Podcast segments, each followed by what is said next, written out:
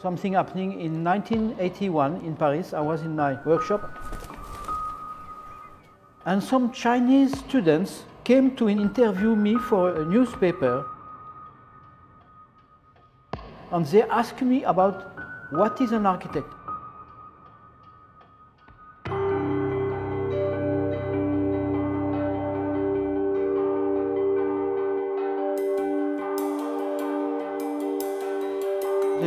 Progress of the world is so quick now. This tradition of knowledge has grown constantly since the invention of language. We are all familiar with how it is affecting the speed of communication, calculation, technological advance. Compared to language medium, the space medium is very archaic. It is our childhood, our memory, our animality, our home. 在地板、墙和天花板之间的空白中，建筑师应该如何创造空间？克里斯蒂安·德包赞巴克，他是法国第一位获得普利兹克奖的建筑师。他曾设计巴黎音乐城、卢森堡爱乐音乐厅。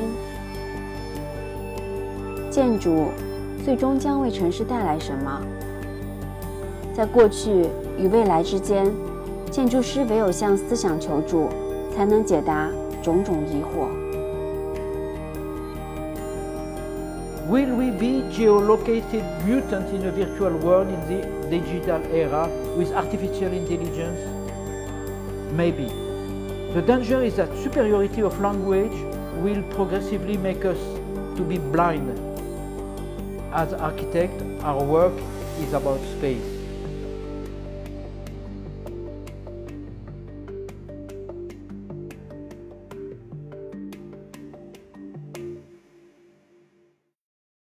So we had many talking about Chinese philosophy and culture. This is 20 years I'm coming in China regularly, and this is only uh, this week that I have achieved one building in, uh, after a lot of competition and the opera of the Conservatory of Shanghai.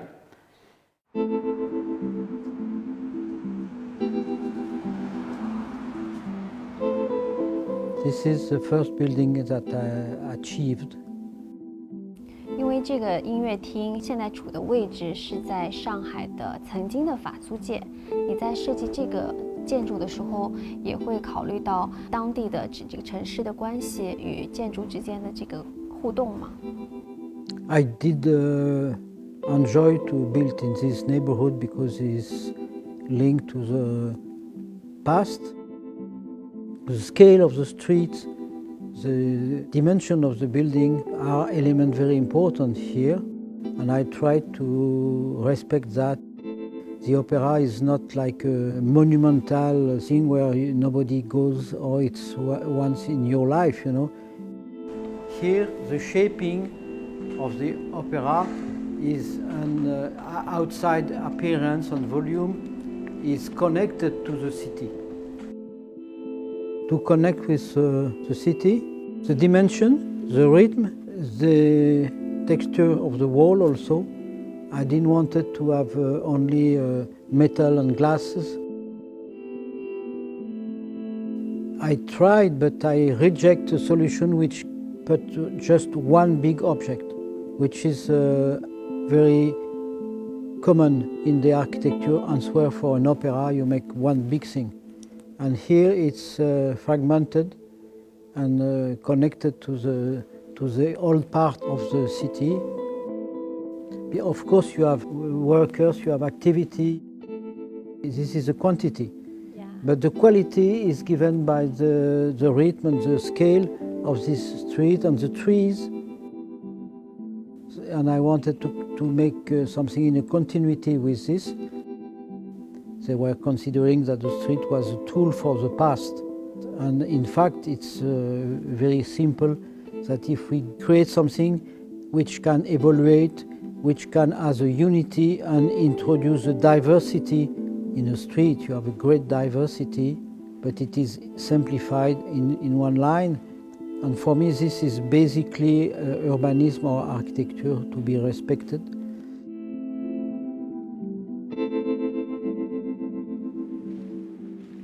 Each building, good or bad, has an influence for us. The city, we are living among volumes. Architecture is very often forgotten in this, you know. So the, this is important to keep in mind that um, we are like animal, we are living in the space. Like Lao Tzu said, my house, it is not the wall, it is not the floor, it is not the ceiling, it is the void between this element, because this is in this void that I am inhabiting. 所以我可以认为说，建筑它应该是世界的语言。您也有很多的作品在除了中国以外的，所以您觉得在中国做建筑跟纽约、巴黎会有一些哪些不一样吗？In China, many cities are very new and they have been uh, increasing so quickly. This is something unique in the history. And in New York and in Paris, two cities are totally different. The quality of one is in the regularity of the grid, which permit a large quantity of differences. And this is a situation to be an island, and how the verticality has been dealt by the opening of the street in the direction of the two rivers. In Shanghai, you have both horizontality, you have the verticality, but it's great that we have this history still present, which has a certain dimension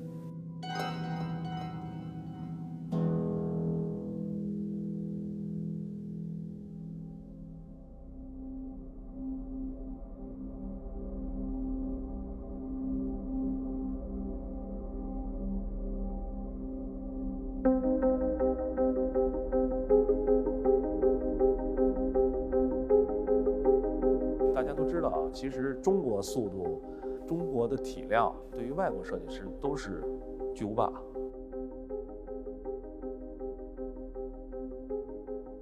这个项目呢，我们叫做国家会议中心二期，总的建筑面积呢是七十四万平米。这都是它哦，全是这你看到这几个工地都是啊。包括一个四十多万的，就是你看到，这是我们做的样板啊，样板，这是样板，这是样板啊。因为我们现在做设计呢，它这个幕墙难度太大。呃，我是刘淼啊，我是这个项目的中方的第一负责人啊。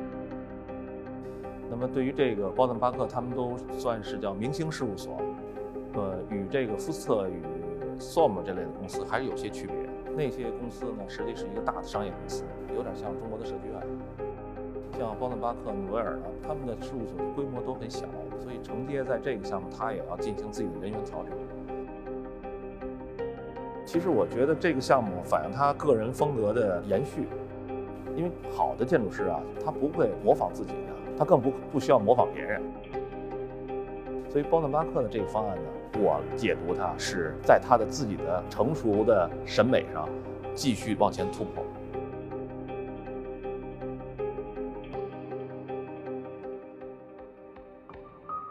视觉样板的这个白色的墙，你看它那个玻璃上像钩一样的那个，那是用参数化来形成它那个布局。他就想呢，在一个优雅的整个的架子的下面，他去找到一个新的建筑语言。这个幕墙他从来没用过。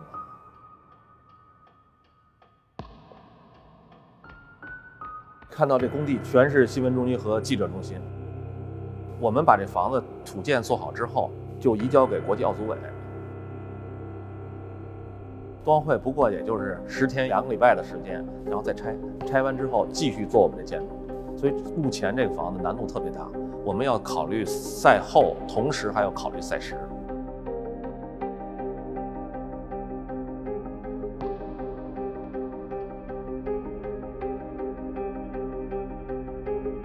The beauty of city is this, it's created by thousands and thousands of action of men.